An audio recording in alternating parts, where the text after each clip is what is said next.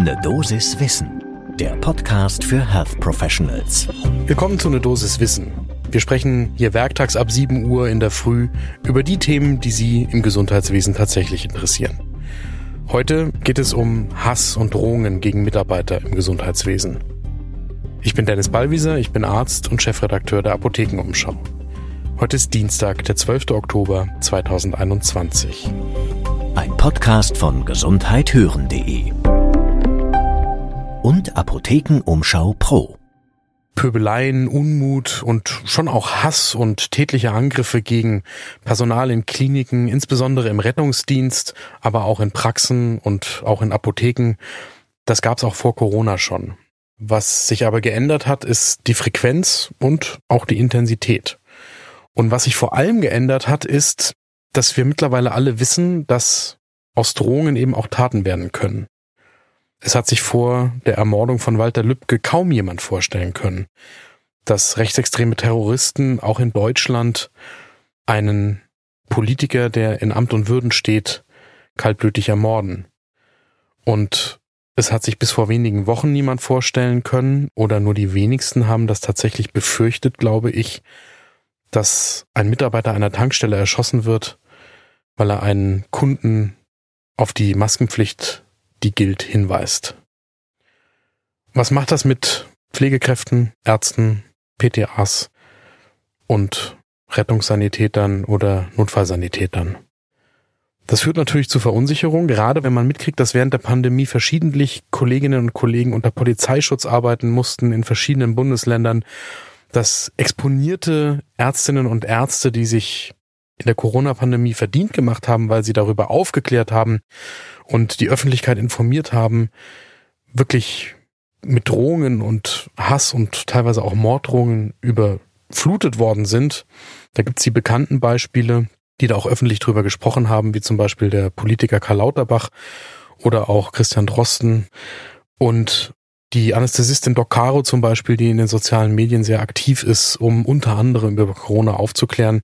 Und da gibt's viele niedergelassene oder in der Klinik arbeitende Kolleginnen und Kollegen, die sich eben auch um die Aufklärung rund um Corona verdient gemacht haben und die deswegen teilweise auch selbst zu Hassobjekten für sogenannte Querdenker geworden sind und teilweise eben die Polizei gebraucht haben, um sicher arbeiten zu können dass das nicht geht und dass das in unserer Gesellschaft auf dem Boden der freiheitlich-demokratischen Grundordnung nicht möglich sein sollte, Menschen mit solchem Hass zu überziehen, ohne dass das Konsequenzen hat, da sind wir uns vermutlich alle einig. Die Frage ist aber, was kann man denn tun?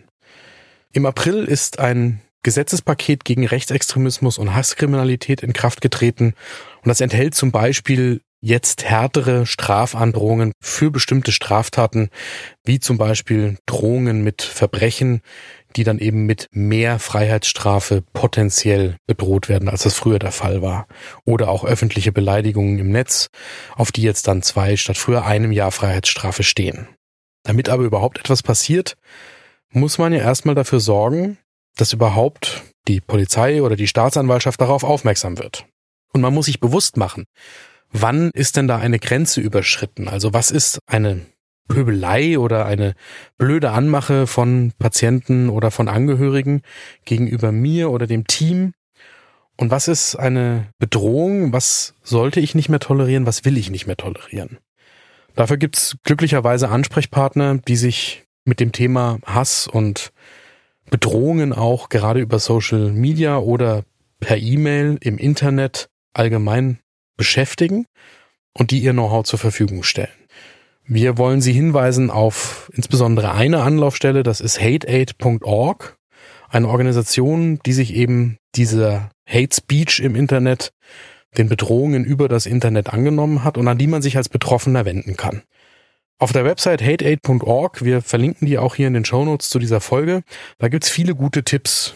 Angefangen davon, wann man Drohungen tatsächlich ernst nehmen sollte, bis über praktische Tipps, wie man zum Beispiel juristisch verwertbare Screenshots macht von solchen Bedrohungen, bis hin zu Sprechstunden, wo man sich konkret an das Team wenden kann und mit denen kommunizieren kann und einem sehr praktischen Formular, um solche Hasspostings oder Bedrohungen zu melden.